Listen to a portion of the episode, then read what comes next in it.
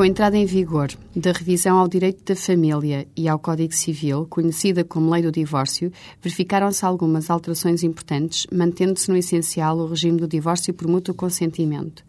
O divórcio sem consentimento denominava-se litigioso e podia ter como fundamento causas objetivas e ou causas subjetivas.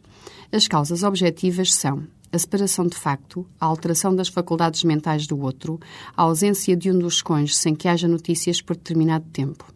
As causas subjetivas consubstanciavam-se na violação dos deveres conjugais, violação culposa e que, pela sua gravidade ou reiteração, comprometia irremediavelmente a vida em comum. O divórcio litigioso, com fundamento em causas subjetivas, só podia ser pedido pelo cônjuge inocente, que não violou os deveres conjugais.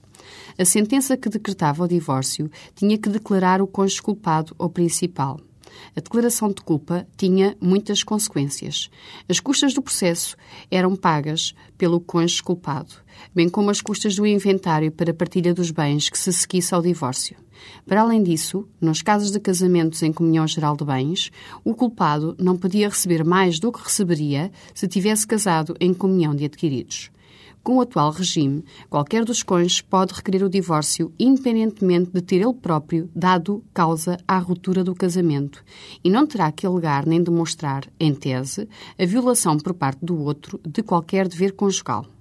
Para obter o divórcio, o cônjuge que intentar a ação terá que alegar e provar a separação de facto por um ano consecutivo, a alteração das faculdades mentais do outro que dura há mais de um ano e que comprometa a vida em comum, a ausência de um dos cônjuges sem que haja notícias por período não inferior a um ano ou qualquer outro facto que, independentemente de culpa, mostre a ruptura do casamento. Para além desta alteração, o sistema anterior impunha que sempre que não houvesse acordo sobre os acordos necessários ao divórcio por mútuo consentimento, as partes tivessem que necessariamente intentar a ação de divórcio litigioso, mesmo que ambos quisessem e estivessem de acordo quanto à ruptura do vínculo. O atual regime permite que, estando as partes de acordo quanto ao divórcio em si mesmo, mas em desacordo quanto a algum dos acordos necessários ao divórcio por mútuo consentimento, intentem a ação, pedindo o divórcio, sendo este decretado e prosseguindo depois o processo para a fixação, no mesmo, das consequências jurídicas do divórcio.